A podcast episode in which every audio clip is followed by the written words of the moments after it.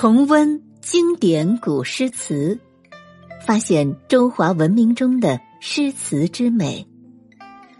欢迎收听《经典古诗词赏析》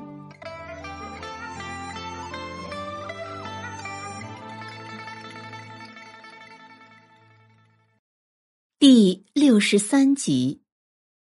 唐代李商隐。夜雨寄北。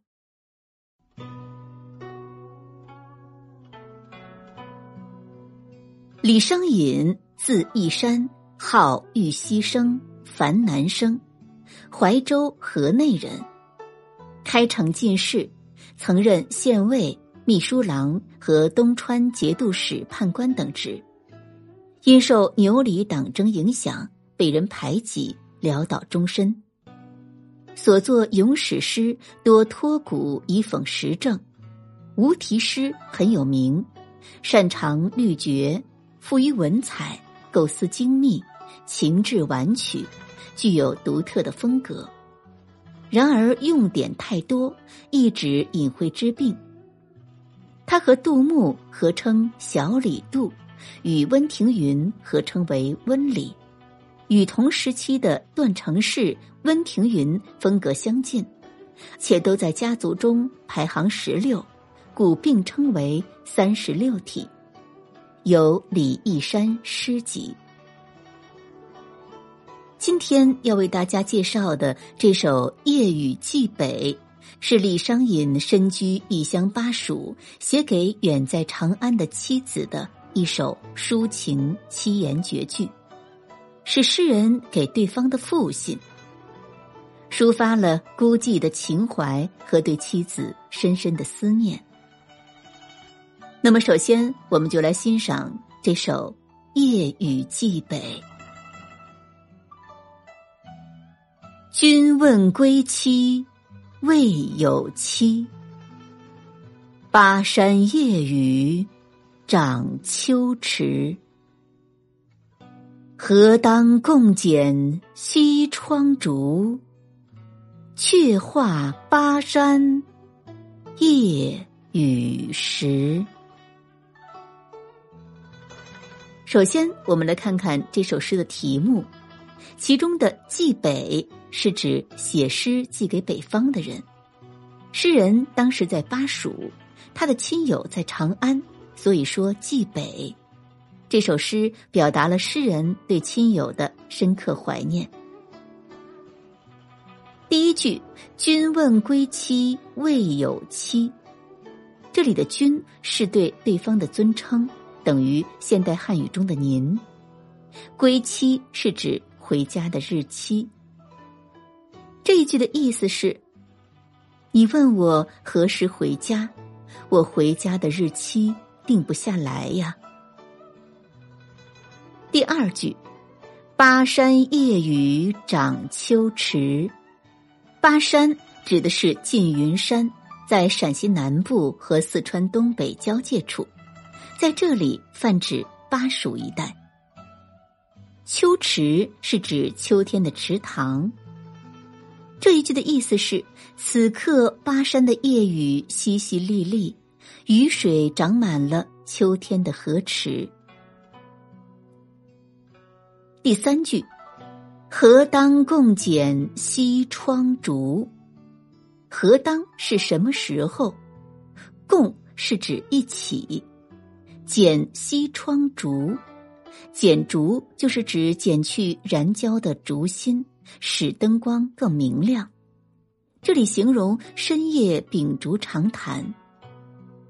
西窗画雨，西窗剪烛用作成语。所指的不限于夫妇，有时也可以用以写朋友之间的思念之情。这句的意思是：如果有那么一天，我们一起坐在家里的西窗下共剪烛花。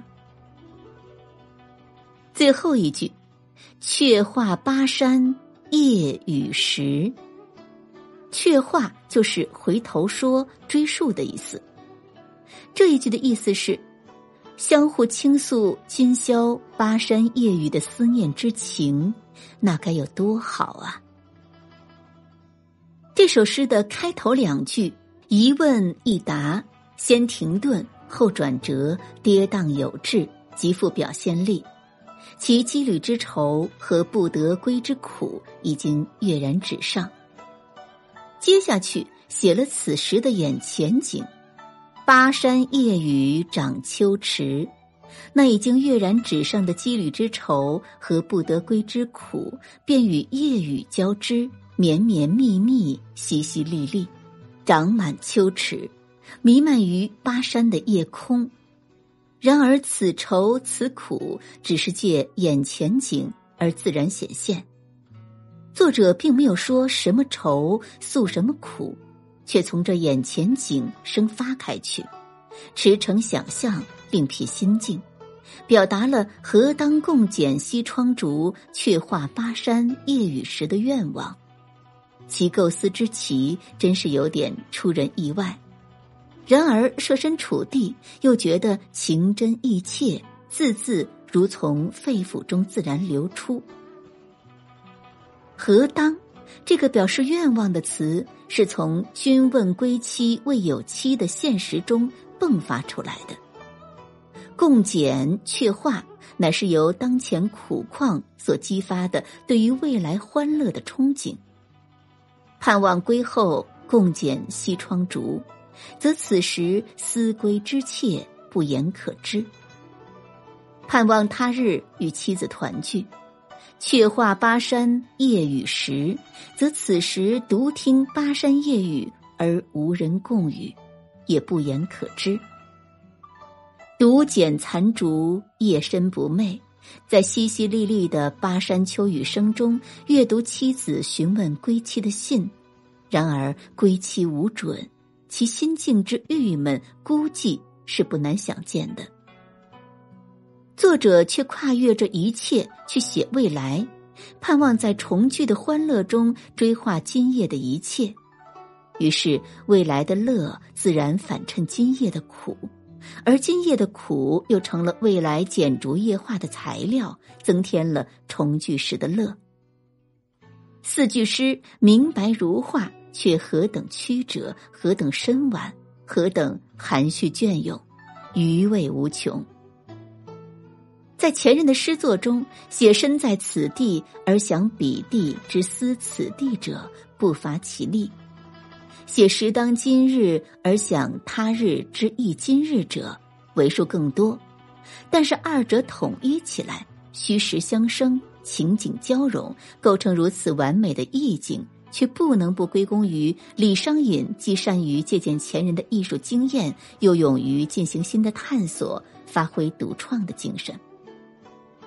上述艺术构思的独创性，又体现于章法结构的独创性。七字两件，而一味七问，一味几答。七问促其早归，几答叹其归期无准。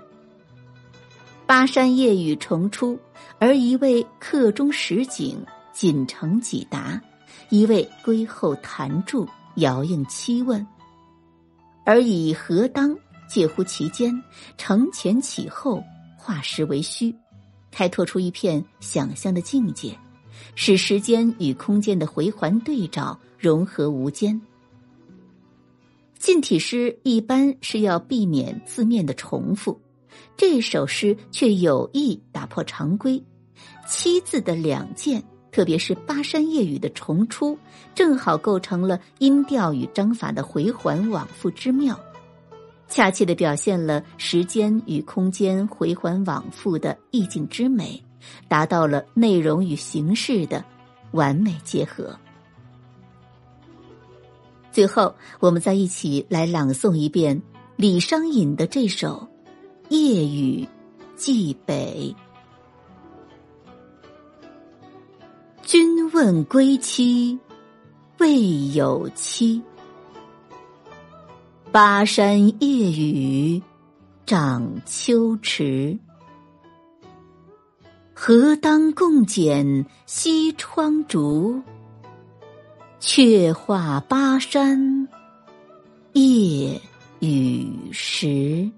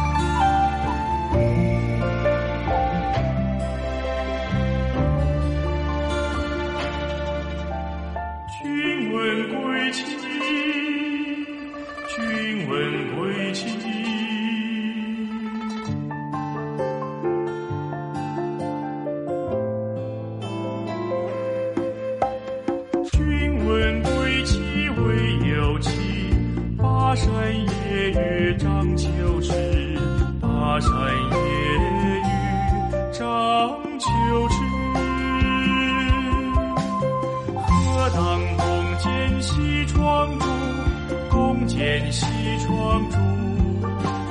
雪花巴山夜雨时，巴山夜雨时。何当共剪西窗烛？共剪西窗烛。雪花巴山夜雨时，巴山夜雨时，巴山夜